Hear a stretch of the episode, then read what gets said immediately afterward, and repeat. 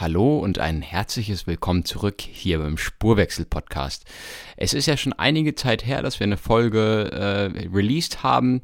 Ähm, ich möchte hier nochmal die Gelegenheit nutzen und alle willkommen heißen zu dem Podcast rund um flexible und neue Mobilität.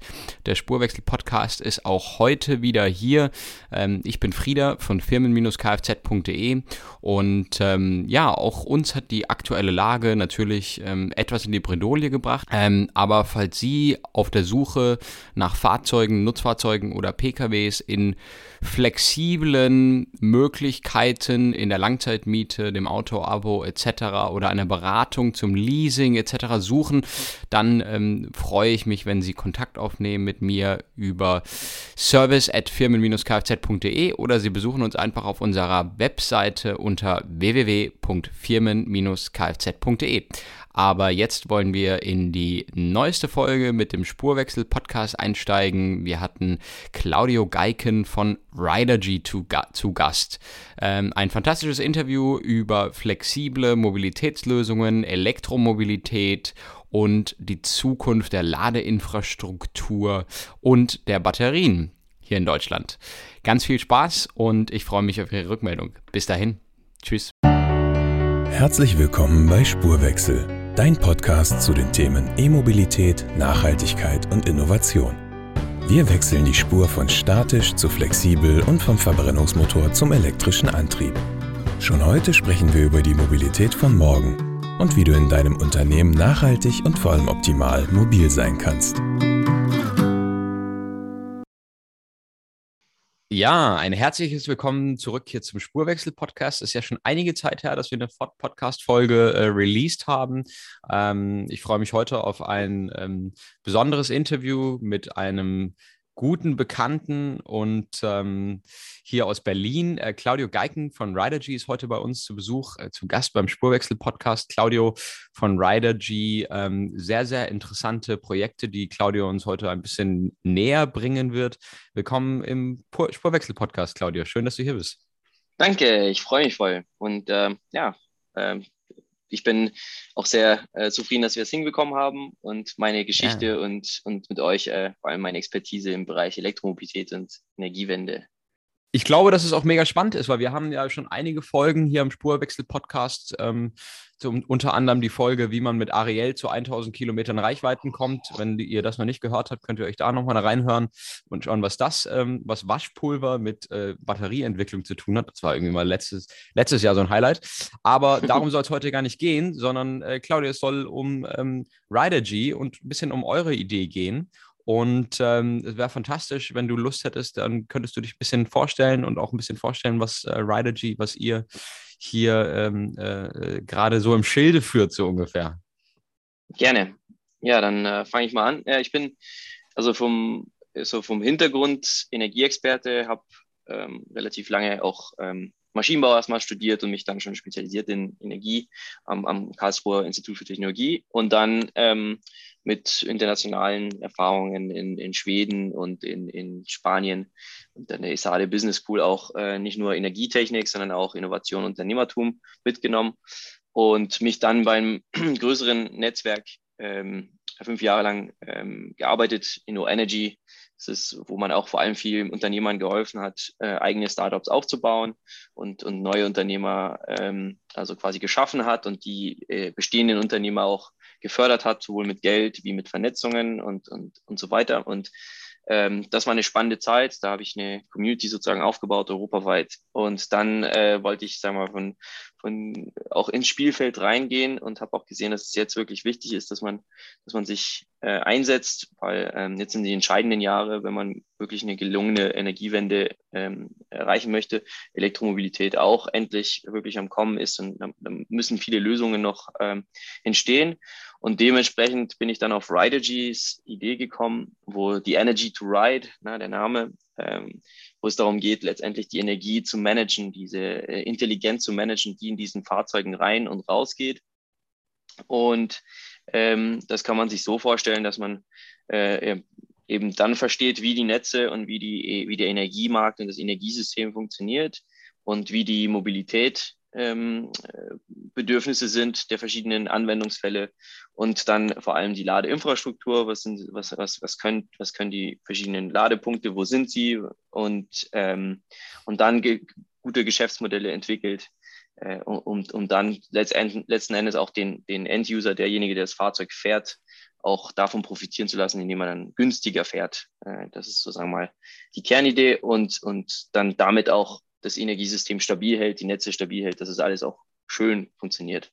So, das ist so am, am, auf einem hohen Niveau, sagen wir mal, erklärt, was Ridergy vorhat. Mhm. Mhm.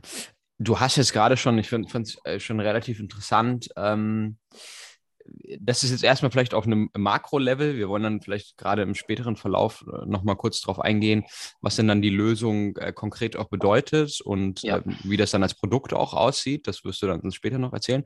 Aber du hast gesagt, ähm, da gibt es noch einiges zu tun, dass die Energiewende erfolgreich äh, vonstatten geht oder dass wir uns da jetzt erfolgreich aufstellen. Was sind denn für dich da zentrale Punkte, die da ähm, oder zentrale Fragen? Du hast ja mit Sicherheit viele Gedanken gemacht in den letzten Jahren auch darüber. Ähm, wozu muss es kommen? Was, was, was fehlt dafür? Wo, wo, wo müssen wir hin, ähm, damit hier die Energiewende noch erfolgreicher würde? Vielleicht den einen oder anderen äh, der da noch äh, relativ äh, skeptisch drauf guckt und sagt, ich weiß nicht, ob wir das hinkriegen, in den nächsten zehn Jahren eine erfolgreiche Energiewende durchzuführen. Wir können vielleicht teilweise Veränderungen herbeiführen, aber eine erfolgreiche Energiewende ist schon relativ groß. Ich meine, das Aus der Verbrenner ist vielleicht schon mal ein Schritt, aber ob dann, dann der Rest mit Elektro abgedeckt werden kann, was ist, was ist deine Sicht auf diese Fragen? Ja, eine gute Frage, eine, eine komplexe Frage. Also was, was man, wenn man das mal runterbricht, ähm, wie ich mir das immer so vorstelle. Und zum einen hat man natürlich die Herstellung der Energie und da ähm, gibt es ja vor allem in, in Deutschland zumindest Sonne und Wind wird es geben. Man, äh, man wird sich, es gibt ja eine andere erneuerbare Energien, so Ressourcen wie, wie äh, Wasserkraft oder Meereskraft äh, und äh, Gezeitenkraftwerke und, und Geothermie. Äh, allerdings hat sich auch durch meine Erfahrung bei InnoEnergy haben wir auch in, in sehr spannende Startups auch investiert in solchen Bereichen. Leider ähm, ist, sind, sind diese Technologien offenbar äh, sehr schwer zu entwickeln und aus verschiedenen Gründen und beziehungsweise Wasserkraft äh, schon eine bestehende Technologie, aber dann muss die Ressource dann auch stimmen. Äh, aber die anderen, bei den anderen Technologien sind die, sind die schwieriger zu entwickeln. Und ähm, deshalb bin ich der, der Auffassung, dass es vor allem dann Wind und, und, Sonne wird. Und da haben wir vor allem das Problem der Genehmigungen zum Teil, ähm, der Geschäftsmodelle, dass, dass, dass, irgendwie, dass man die Leute koordiniert, wenn man, wenn man so Stichwort äh, Miet äh, Solarstrom. Äh, also wenn man miet, mietet, dann hat man nicht unbedingt immer die Erlaubnis und, und steuerliche Aspekte. Das sind so äh, eigentlich sehr praktische Probleme zum Teil. Ah, ähm, oder die, die Bayern, die 10H-Regel, wo die Distanz an, an Windkraftanlagen, das sind mhm. so mhm. solche, mhm. solche Arten von Problemen. Mhm. Ähm, aber das ist so, glaube ich, im, im allgemeinen Bewusstsein sehr, sehr da, sehr, viel, sehr präsent. Äh, allerdings gibt es da noch, wie, wie, spricht, wie macht man das jetzt mit der Zeit, weil die Wind und Sonne ähm, ja nicht immer da sind. Und da muss man halt wirklich diese Probleme der Volatilität lösen. Und da gibt es verschiedene Ansätze. Und da hat es, selbst bei Experten gibt es ja noch sehr viel Ungewissheit, wie sich das entwickeln wird. Mhm. Und da kann man halt die Nachfrage vor allem steuern. Das ist eine der effizientesten Wege, wie man diese Volatilität am besten abfängt. Sprich, man, man, man, man benutzt die Energie, wenn es wirklich Sonne und Wind gibt. Und da gibt es noch sehr viel zu tun, was an, an Datenanalysen und datengesteuertes Laden äh, bzw. datengesteuertes Energie, Energiekonsum angeht. Äh, das kann nicht nur so dieses berühmte Beispiel der Waschmaschine in einem Haushalt sein, aber ähm, auch industrielle Prozesse, äh, äh, und und äh, da kann man, hat man tatsächlich auch relativ viel Flexibilität, und das ist auch das Stichwort. Und, und natürlich spielen dann auch die Elektromobile da eine große Rolle, was, wo, wo wir uns damit äh, sehr beschäftigen, dass man dann lädt, wenn es äh, am günstigsten dann auch ist. Äh, und, ähm, und dann die, die Speicher, die werden natürlich auch gebraucht. Äh, für die Volatilität äh, können wir die Nachfrage zum Teil nur benutzen, aber so für, die stündlichen und Minuten Variabilitäten ist es schon nicht schlecht, wenn man Speicher auch hat. Da, wird, da werden sich die Lithium-Ionen-Batterien auf jeden Fall Stand heute sieht so aus, als ob die sich durchsetzen würden. Und, und dann für die Langzeitspeicherung. Es gibt zum Beispiel in, in, im Januar ein, ein, zwei Wochen, wo es fast kein Wind und, und Sonne gibt Und dann kannst du entweder einen riesen Speicher aufbauen, zwei Wochen für ganz Deutschland, was sehr, sehr teuer wäre, oder man würde da wahrscheinlich äh, Wasserstoff zum Beispiel auch benutzen für diese, für diese äh, Variabilität von, die, die, sogenannte saisonale Variabilität. Und äh, das ist so, sagen wir mal, eine Dimension, wo wirklich Herstellung und, und Nachfrage äh, Abfang. Und dann gibt es jetzt auch noch, wie, man die Netze stabil hält. Äh, da gibt es auch noch äh, einiges zu tun. Und, und da zum Beispiel hat man wenig äh, Daten in den Niederspannungsnetzen, dieses mhm. äh, Smart Meter, die man immer implementieren wollte, um, um eben zu wissen, wie sind die Energieflüsse, die bis zu den Haushalten an den Ortsnetz mhm. Transformatoren, wo, wo dann, mhm. wo dann der, der, Strom herkommt von den, von den mittleren mhm. Spannungen und Hochspannungen. Ähm, da hat man wenig Informationen, wie genau diese Lastflüsse sind. Dann bräuchte man mehr Informationen, um diese dann auch besser zu steuern und nicht äh, diese Kabel zu überlasten und im schlimmsten mhm. Fall dann lokale Blackouts zu haben, was in ja anderen Ländern tatsächlich ja häufig der Fall ist. Mhm. Äh, was, in Deutschland wäre das, das beste Stromnetz bis jetzt und das wollen wir natürlich behalten. Ähm, ja, ich hoffe, das hat ungefähr die Frage so im, im Großen und Ganzen äh, beantwortet glaube schon und ich finde, da waren auch sehr viele interessante Aspekte dabei. Äh, ich persönlich wusste nicht, dass es im Januar irgendwie so zwei Wochen komplett Flaute gibt. Kann man sich auf jeden Fall gut vorstellen, glaube ich.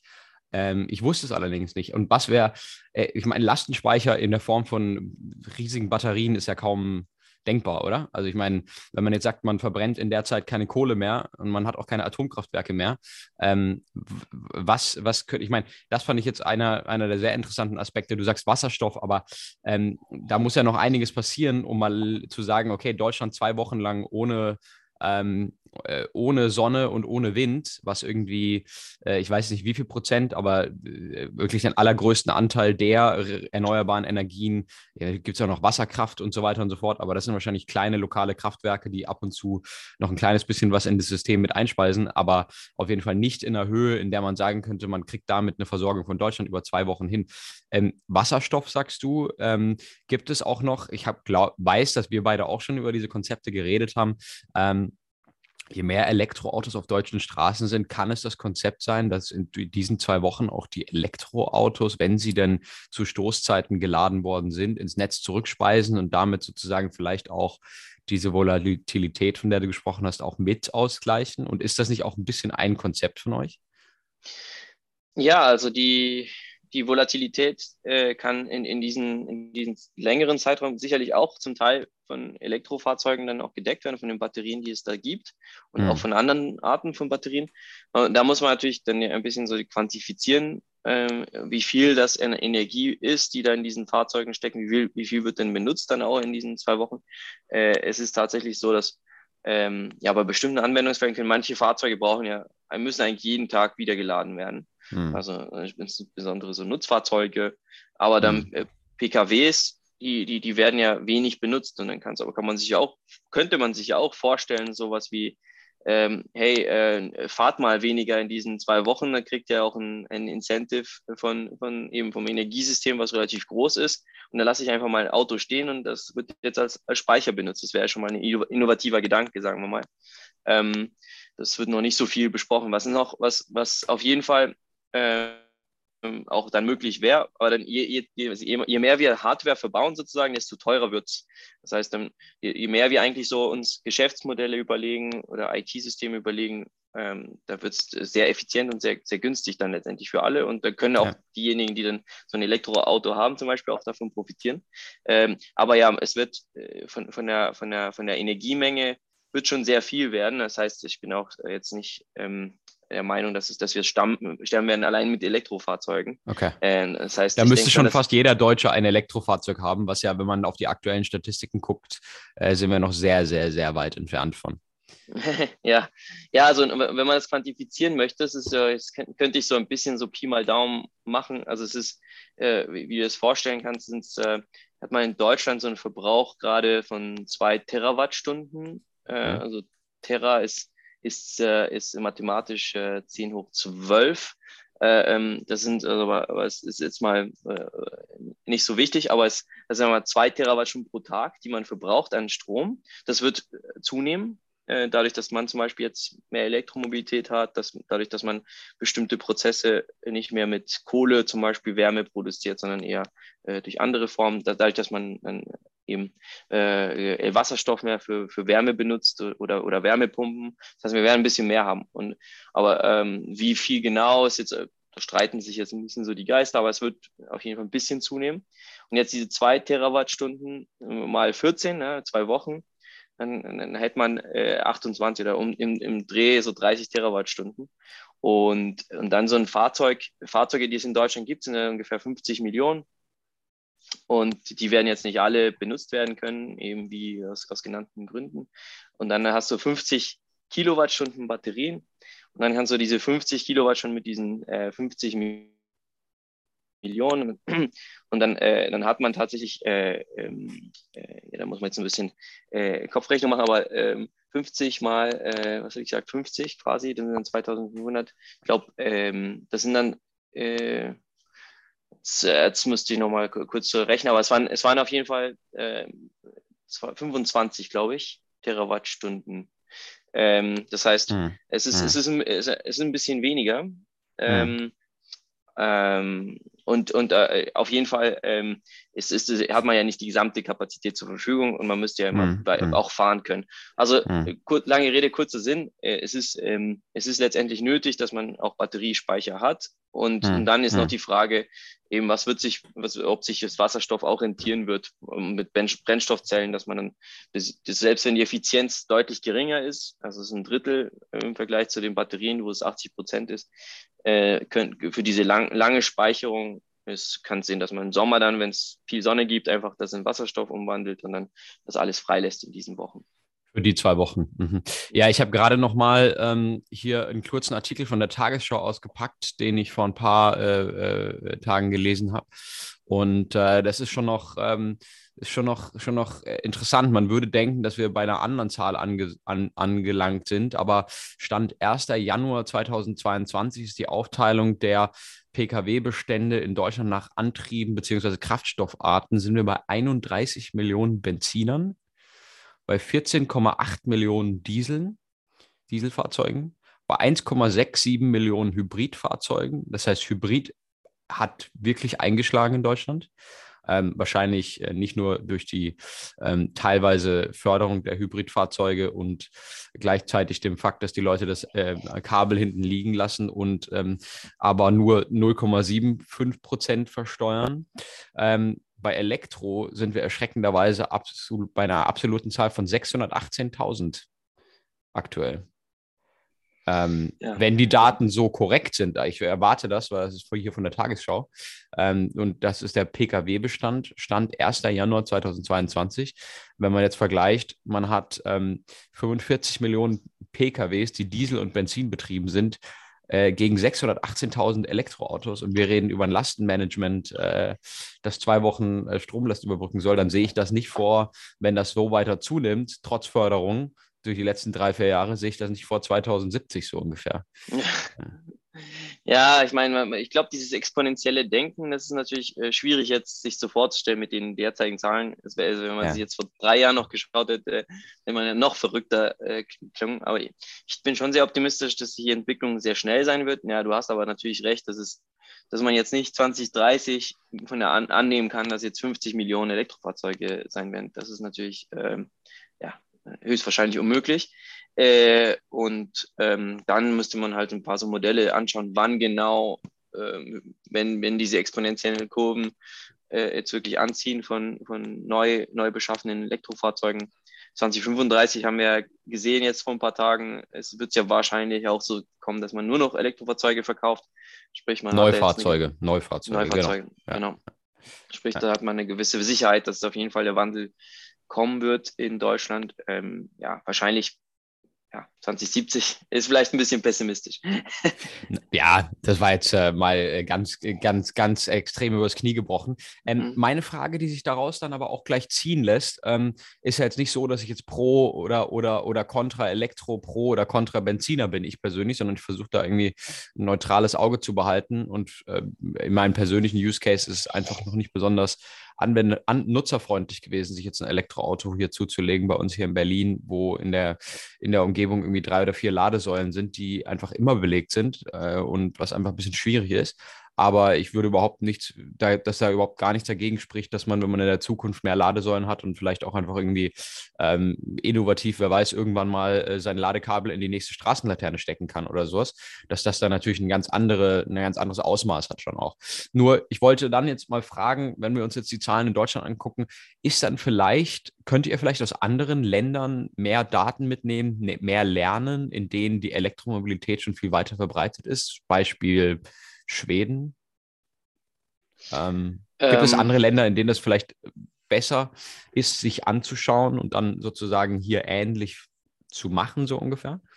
Ja, tatsächlich, also Norwegen ist ja das Land schlechthin. Ne? Ähm, mhm.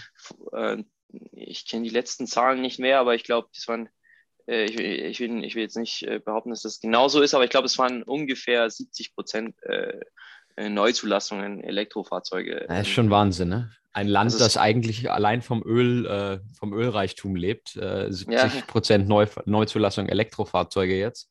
Ja, ähm, diese, schon, schon ja äh, ironi ironisch. Äh, und da gibt es auch übrigens eine ganz gute Serie, die ich gerade mir anschaue, das ist State of Happiness, auf, äh, kann man sich auf Arte anschauen gerade. Äh, da geht es um die, äh, die Anfänge von Norwegen äh, zur Ölwirtschaft. Sehr okay. spannend, war ein sehr armes Land Jetzt mhm. ist es ja hm. mit das äh, reichste der Welt. Ähm, und, und die haben das halt wirklich, glaube ich, strategisch sehr gut aufgesetzt im Vergleich zu anderen Ölländern, wenn man sich äh, zum Beispiel Venezuela anschaut. Ähm, ja. Die haben, die haben äh, Unmengen mehr, mehr Öl als, als Norwegen ja. äh, und, und sich sicherlich äh, vom gleichen Stadion so gestartet. Ja. Norwegen hat es halt gut gemanagt und, und jetzt ziehen die es halt durch, sagen, hey, Öl ist, werden wir immer noch verkaufen, aber wir sind, wir stellen, wir, wir sind uns umweltbewusst, sind wir umweltbewusst und wir denken, wir müssen ja nicht, weil wir Öl haben, Öl gleich äh, benutzen, sondern wir verkaufen es dann, ne? und mhm. kriegen das irgendwie mhm. hin. Ja, und, und so zur Frage zurückkommt, ähm, ja, natürlich kann man da schon viel lernen äh, und wir sind auch, äh, sagen wir mal, äh, wir haben die Intention auch äh, nach Norwegen zu gehen, haben auch schon mal Gespräche geführt in die Richtung, ähm, haben jetzt uns entschieden, zwar aktiv erst mit Deutschland und, und äh, Luxemburg vor allem, also die größte, größte Dach, sagen wir mal, äh, deutsch sprechenden Region anzugehen. Mhm, ähm, mhm. allerdings, äh, klar, ja, wir werden es auf jeden Fall versuchen, ähm, stärker auch von Norwegen zu lernen in nächster Zeit, aber es gibt auch genügend Sachen, die man jetzt schon auch ohne jetzt äh, so weit gehen zu müssen, wie, wie was, haben, was hat Norwegen schon alles gemacht, ähm, dass man jetzt schon einfach mal implementieren kann. Ähm, hier in Deutschland da haben wir genügend Know-how. Äh, aller, allerdings, wenn ich glaube, was, was schwierig sein wird, wenn man wirklich jetzt nicht von 0 auf 20 Prozent Elektromobilität kommen will, das, das kriegen wir jetzt hin, ohne jetzt von anderen zu lernen. Aber wenn wir dann, ja. wenn wir dann vielleicht von 20 auf 50 oder von sogar von 50 auf 100, da wäre es schon nicht schlecht, wenn wir dann äh, eben Transfer Learning von, von Norwegen, die ein bisschen ein Stückchen weiter sind, äh, mhm. machen. Ja. Äh, jetzt, bevor wir gleich nochmal zu einer, ich will gleich nochmal gerne nochmal ganz genau nach deinem Produkt oder eurem Produkt fragen, ne? so dass man, wie sich der Kunde das vorstellen kann später. Aber jetzt will ich dich noch fragen, weil du bist ja da auch äh, schon ähm, auch mehr Experte als viele andere Leute, die wir hier schon auf dem Podcast, äh, äh im Podcast hatten.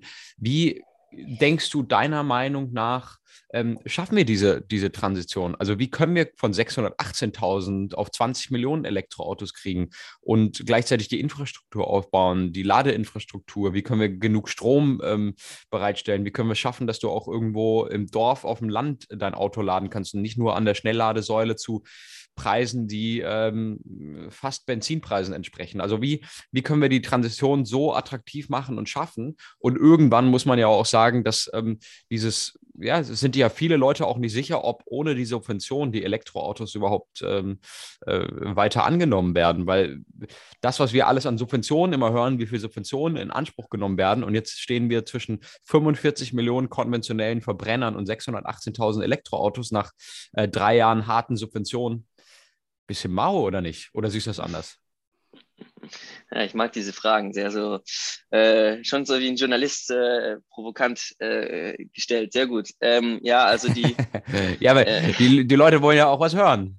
Ja, ne, hast du recht. Ähm, ja, also ähm, also zum einen denke ich, dass sich noch einiges tun wird, äh, sodass die ja. Zahlen auch, die, die, die, werden, die, werden, die werden noch deutlich schneller werden. Vor allem, entsteht, äh, ich weiß nicht, ob, ob sich die meisten bewusst sind, aber 2025 ist so, da sind sich die meisten auch einig in der, in der, in der Branche, dass die Elektrofahrzeuge günstiger sein werden, ohne jegliche staatliche Subvention im Vergleich zu Verbrennern Verbrenner. beim okay. Einkauf. Und dann hast du ja quasi vom Strom, kannst du mitrechnen, so die Hälfte von den, von den Betriebskosten eines Benziners. Und dann ist es eigentlich ein No-Brainer von den Kosten her gesehen, selbst mhm. ohne Subvention. Mhm. Und äh, dann, dann, sind, dann muss man eben dann nur noch die praktischen, muss man die, sagen wir mal, nur in Anführungsstrichen, die praktischen Sachen, vom, wie, wie man lädt, jetzt äh, angehen und die Reichweite. Ne? Das sind dann die zwei Themen, sagen wir, für den, für den Anwender und, und, und dann vom System her denken, wie, wie kriegen wir es hin, eben, dass das, dass das alles noch funktioniert, äh, dass die Netze äh, und die Energie da ist. Äh, und jetzt, wenn man das von auf dem, auf dem Anwender jetzt mal runterbricht, die Reichweite, ich meine, die meisten neuen Fahrzeuge, ähm, ich habe sogar tatsächlich vor, vor schon vor einiger Zeit mir so ein Elektrofahrzeug gekauft und weiß, da, dass es die Reichweite schon so ein nicht un unwesentliches Problem gewesen ist in den, in den Anfängen vor allem. Das war, wenn man da nur äh, unter 100 Kilometer Reichweite hat und dann vor allem auch, äh, das variiert ja, wenn man dann hochfährt, äh, wenn es kalt ist und dann wird es ja zum Teil noch weniger, ne, das kann man nicht so richtig abschätzen. Das ist auf ja. jeden Fall nicht All Alltags, also, also vielleicht Alltag schon, wenn man da einfach eine ganz kurze. Ähm, In der Stadt immer, ja. Aber, aber dann, äh, sobald es ein bisschen länger wird, dann hat man schon ein bisschen Stress und, und das will man ja eigentlich nicht. Aber jetzt die, die, die neuen Fahrzeuge, die haben ja alle hm, mindestens, sagen wir mal, 250 äh, äh, realistisch, realistische äh, Kilometer. So, und dann gibt es wahrscheinlich immer noch so Leute, die sagen, hey, das ist mir zu wenig, wenn ich im, wenn ich vor allem im Außendienst bin und dann echt jeden Tag sehr viele Kilometer oder äh, an manchen Tagen an, an, häufiger mehr, viele Kilometer macht, dann kann man sich auch überlegen, man nimmt sich ein Elektroauto, das einfach mehr noch Batterie hat. Da gibt es ja auch einige schon auf dem Markt und das wird es immer mehr geben, wo man dann, wo man dann 500 Kilometer hat Reichweite und dann ist auch die Frage, braucht man jetzt äh, 1000 Kilometer Reichweite? Wahrscheinlich nicht, ja. Ist, äh, da gibt es auch so halt tatsächlich auch ein, ein Elektroauto schon auf dem Markt, der das irgendwie diesen Claim hatte, Lucid von Lucid. Ähm, ja. Aber, aber, das, äh, aber das, das ist ja dann auch viel, viel Batterie rumschleppen, wo man eigentlich sagt, hey, nach 400 Kilometern oder 300 Kilometern kann ich eigentlich schon mal eine Pause einlegen, wenn ich fahren möchte irgendwo hinfahren möchte. Und da sind die Ladesäulen mittlerweile auch relativ schnell. Also, also diese Schnellladesäulen, wenn man halt diese großen Distanzen äh, zurücklegen möchte. Also die, die, die großen, es gibt das, das Deutschlandnetz, äh, wird es genannt, äh, wo man jetzt die, in ganz Deutschland äh, ungefähr die gleiche Dichte haben wird wie ähm, in, in ein paar Jahren, bis 20, glaube ich, 24, wie, äh, wie jetzt die ganzen äh, Tankstellen. Das heißt, dann hat man ein sehr flächendeckendes Netz, in Deutschland zumindest. Und, ähm, und dann hat man 350 kW, äh, damit kann man sehr, sehr schnell nachladen. Ja. Ähm, ähm, nur also Insight am Rande, was die meisten vielleicht nicht wissen, dass man dann in den Fahrzeugen zwar nicht diese immer die gleiche Leistung, die an der Ladesäule angegeben ist, auch im Fahrzeug ankommt, ein bisschen weniger meistens, aber äh, aber es ist trotzdem sehr schnell. Dann kannst du innerhalb von 20 Minuten deine 200 Kilometer wieder haben und dann, und dann fährst du, fährst du dann weiter. Ähm, und ich, bei, ich, klar wird es immer noch jemanden geben, der sagt, das ist, äh, ist nicht so praktisch wie, wie, früher, wird sich immer ein bisschen noch weiter verbessern, aber ich glaube, das, das ist jetzt machbar, so von, von, von sagen wir, von, für lange Distanzen. Ich, für, ich, ich, glaube, ja. ich glaube halt auch einfach nur ganz kurz um Einsatz dazu zu sagen, ich glaube, diese Einwände sind leicht berechtigt. Sie werden aber auch weniger berechtigt sein, wenn die De Demokratisierung der Mobilität weiter fortschreitet. Das heißt, wenn im Gesamten die Leute noch weiter so viele Autos haben und fahren, wir sind auf dem höchsten Stand des Autobesitztums, den es jemals gab in Deutschland. Das heißt, äh, die individuelle Mobilität ist demokratisiert, die ist auch nicht zurückgegangen. Ähm, durch Corona sogar noch fast höher geworden, dass sich schon wieder mehr Leute gesagt haben, ich schaffe mir lieber ein Auto an, weil ich mich nicht in die, Öf in die Öffis setze während Corona. Ähm, ich glaube, dass da noch, ähm, da noch ein großer Schwank, äh, Schwenk kommen wird, weil diesen, diesen Einwand, den du jetzt gerade sagst, ja, ähm, man kann dann wieder 200 Kilometer aufladen. Ja, schau mal, wenn ich mit meiner Frau runter nach Freiburg fahre, das sind 800 Kilometer, dann fahren wir manchmal drei Stunden am Stück. Na, dann mache ich ja irgendwie, fahre ich die ersten drei Stunden, fahre ich vollkommen durch fahre ich 400 Kilometer, 300, 400 Kilometer ähm, äh, und, und, und dann mache ich die erste Pause. Und dann mache ich aber länger Pause und da könnte man laden und so weiter und so fort. Und dann fahre ich aber nochmal drei Stunden durch. Und dann habe ich schon fast alles. Und dann mache ich nochmal lange Pause. Aber dieses drei Stunden durchfahren, das wirst du wahrscheinlich kaum schaffen mit einem Elektroauto. Das ist jetzt noch ein Kritikpunkt. Das wird später aber völlig irrelevant sein, weil du einfach diese großen Strecken A, vielleicht gar nicht mehr mit dem Elektroauto zurücklegen wirst und B, wenn du sie mit dem Elektroauto zurücklegst, wirst du A, ähm, das Elektroauto wird, wenn es smarter wird, gar nicht mehr sagen, okay, du kannst jetzt 150 fahren, sondern das Elektroauto wird sagen, okay, du hast die Fahrt eingeplant von Berlin nach Freiburg. Ähm, laut Verkehr ähm, müssten wir am allerbesten durchkommen, wenn wir jetzt äh, 110 km/h die ganze Zeit fahren und dann müssen wir nur so und so oft laden und dort sind die Ladepunkte und dann wird dir da die Arbeit eigentlich schon abgenommen. Das Fahrzeug heißt, macht das alleine, sagt auch, was die beste Geschwindigkeit ist und in der wir am besten das Ziel erreichen und so weiter und so fort und gibt vielleicht auch nicht mal alle maximale Leistung frei, damit du nicht, äh, wenn du auf die Autobahn auffährst, wenn es nicht nötig ist, nicht einen Vollspurt hinlegst, um dir wieder äh, 100 Kilometer Reichweite zu zerschießen, gleich beim Auffahren auf die Autobahn.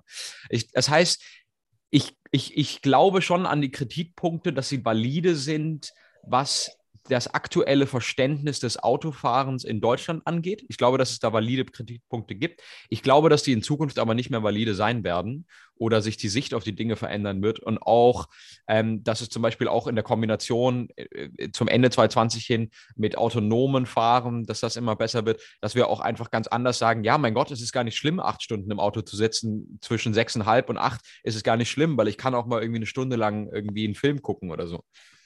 Ja, nee, vollkommen recht. Ja. Also das autonome Fahren, wer weiß, wie das alles beeinflussen noch wird. Also da sind wir auch immer so, wir denken immer von der Vergangenheit her, aber man ja. muss eigentlich immer von der Zukunft auch her denken. Ja. Und, und, ähm, und da bin ich bei dir. Also äh, und, und, und ja, ich habe jetzt 200 Kilometer so in den Raum geworfen, dass man halt einfach schnell wieder nachlädt, aber 300 äh, Kilometer kriegt man jetzt bei vielen Elektroautos auch hin. Also ja. ähm, eben, es gibt, wie gesagt, Lucid Air kann schon 1000. Also, das ist ja, nur ein bisschen mehr Batterie reinstecken quasi. Das, und, das, und je günstiger und leichter die werden, ähm, da hat man auch diese Reichweite. Und jetzt nochmal kurz auf die letzten Punkt oder auf den letzten praktischen Punkt zurückkommt. Die Ladepunkte in der Stadt oder beziehungsweise in den, in den ja, vor Ort. Und da, glaube glaub ich, tut sich auch relativ viel vor allem bei, bei daheim ist es, äh, die, diejenigen eins in das Haus haben, ein Einzelhaus, ist, ist ja relativ einfach. Dann wird immer komplexer von bestimmten äh, Anwendungsfällen. Äh, ja, da muss man sich halt, und da ist halt das Thema, wenn, wie, wie, um da auf die Frage zurückzukommen, wie man das beschleunigen kann, wie man das erreichen kann. Ich glaube, meine Auffassung ist wirklich, dass man bei den Genehmigungen und, und dass diese ganzen bürokratischen Prozesse da auch viel ansetzen muss. Also es ist halt zum mhm. Teil nicht so stark eine technische oder Business-Geschäftsmodellfrage, sondern wirklich so eine, auch eine Frage, wie schaffen wir es, dass unsere Bürokratie äh, leaner wird und, und, und schneller wird und, äh, und dass man sich da auch äh, nicht so stark in diese ganzen Prozesse verfängt. Da habe da auch neulich jetzt mit einem, mit, mit, äh, mit einem ähm, Stromnetzbetreiber äh, gequatscht und die sind halt auch, ja, überwältigt ein bisschen von den ganzen Anträgen, die jetzt schon da sind. Und wenn das jetzt noch sich alles beschleunigt, tja, da muss man, und da muss man halt auch agile Menschen haben, die Lust haben auf, auf Wandel und dass das schnell geht. Äh, und das nicht nur jetzt in den, auch in den Behörden, sondern auch ähm, vor Ort dann in Wohneigentumsgemeinschaften und, und äh, ja, muss man dran arbeiten. Und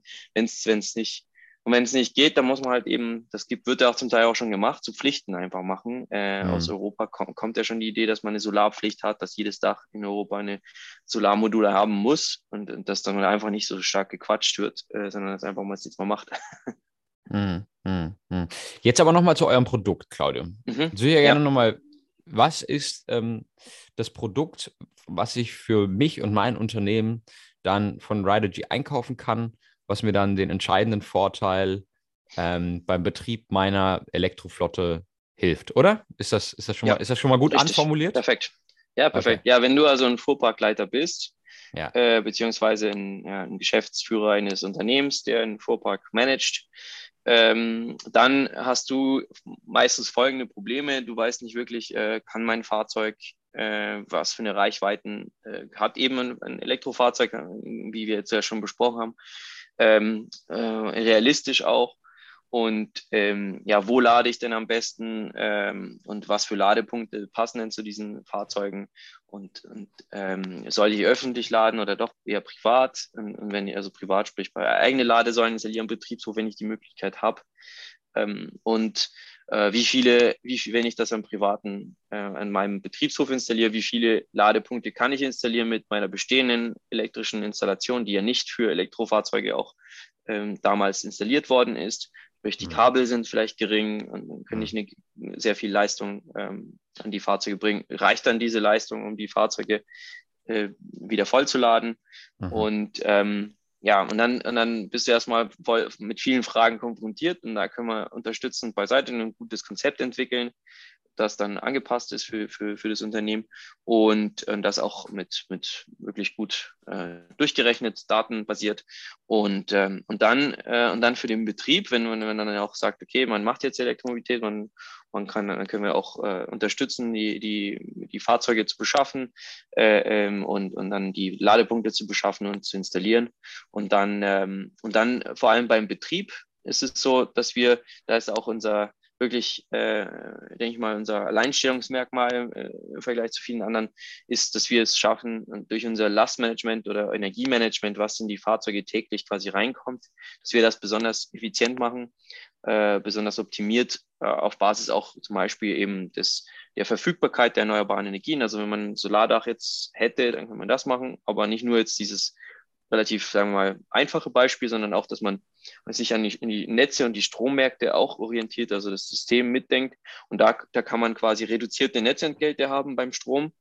Ja. Äh, und, und tatsächlich dann auch laden, wenn es wirklich günstig ist am Strommarkt. Viele Leute wissen es nicht, aber man hat tatsächlich ein, in, äh, wie in anderen Märkten auch in der Welt, für, für, für andere Güter hat man mit dem Strom einen Preisunterschied äh, jede 15 Minuten. Und, ähm, und da kann man auch sich quasi für die richtigen 15 Minuten entscheiden. Und dadurch trägt man auch dazu bei, dass man dann lädt, wenn es wirklich viel Sonne und Wind gibt, weil dann sind die Preise meistens am günstigsten. Und, und ja, sogar ja. dann äh, perspektivisch, äh, da gehört's, da äh, können wir das nicht sofort immer anbieten, aber es wird sich wahrscheinlich jetzt äh, Ende des Jahres sogar schon ändern. Ähm, dann könnten wir sogar die Batterie als Puffer benutzen und diese entladen und damit auch noch Geld verdienen. Äh, sprich, dann wird das, die Total Cost of Ownership oder die Betriebskosten, wenn dann auch wirklich günstig für, für das ist dann auch äh, nicht nur kann man sich auf die Fahne schreiben, hey, ich habe der Energiewende geholfen und ich bin noch, noch grüner, als, als ihr denkt. Ich, ich fahre nicht nur elektrisch und eine Hälfte Energiewende, sondern äh, man kann dann auch, äh, auch wirklich was sparen. Ja, cool. Das ist ja ein sehr ähm, holistisches, äh, nicht nur holistisches Konzept, sondern auch ein, äh, gut, ein gutes Business-Konzept. Das heißt, ähm, wo können dich die Leute äh, äh, am besten finden, am besten kontaktieren? Willst du vielleicht irgendwie, ähm, irgendwie da kurz einen Hinweis noch geben? Ja, ja, klar. Ja, also äh, ridergy.com, also R-I-D-E-R-G-Y.com. Das ist unsere Webseite und mhm. ich bin auch sehr präsent auf äh, LinkedIn, poste auch immer interessante Sachen. Ähm, könnt ihr mich gerne auch. Kann ich bestätigen. Danke. Ja, vernetzen und, äh, und sonst, ja, meine E-Mail steht dann auch, äh, glaube ich, auf der Webseite ähm, und oder man kann mich dann auch äh, im Chatbot, also wir sind relativ gut erreichbar ähm, und antworten auch meistens sehr schnell. Auch eine Sache noch zum Produkt, die, die ich nicht erwähnt habe, man sieht das, äh, das mir noch eingefallen ist, man sieht das alles dann im, in so einer Web-App. Also man hat dann auch die Verfügbarkeit der, der Ladepunkte, sieht man. Und, ähm, und dann kann auch die Ersparnisse dann auch sehen und wann genau geladen worden ist, an welchen Preisen. Und dann kann das auch die, den Ladevorgang auch beschleunigen, wenn man jetzt gerade nicht günstig laden will, sondern ähm, am schnellsten, weil sich irgendwas im Betrieb äh, verändert hat und man, man, muss zum Beispiel schnell mal zum Kunden äh, unerwarteterweise. Und das, das La der, der, Ladevorgang passiert auch alles automatisch. Wir, wir, wir können das über die Ladesäulen steuern, beziehungsweise über die Fahrzeuge. Und ähm, ja, genau, das ist, das, so kann man sich so als Produkt auch vorstellen dann. Cool. Super, hat mir äh, sehr, sehr viel Spaß gemacht. Ich glaube, dass wir definitiv auch immer noch genug äh, Content hätten, um noch mindestens eine zweite und eventuell sogar eine dritte Folge äh, jetzt abzufrühstücken. ähm, aber lass uns das gerne mal auf einen späteren Zeitpunkt verschieben. Ich glaube, wir ähm, werden dich auf jeden Fall hier wieder, wieder sehen auf unserem oder, oder hören vor allen Dingen auf unserem Podcast. Ähm, hat mir sehr viel Gerne. Spaß gemacht. Claudio, wenn es noch eine Sache gibt, die du den Leuten da draußen mitgeben könntest, die noch ein bisschen vielleicht mit dem Laden, mit dem Elektroauto noch ein bisschen skeptisch sind, gerade im, ja, im, im, im, im Fuhrparkbereich, gerade im, im, im Businessbereich, wie kann man diesen Leuten am besten die Angst nehmen? Was kann man am besten zu denen sagen? Hm, gute Frage. Schwierig, ne? Ja, ich, ich, ich würde ich würd sagen, vielleicht einfach mal ausprobieren. Da gibt es auch ja. genügend, genügend ja. ähm, Wege, wie man das einfach mal mieten kann, auch ein paar Tage. Zum Beispiel bei uns.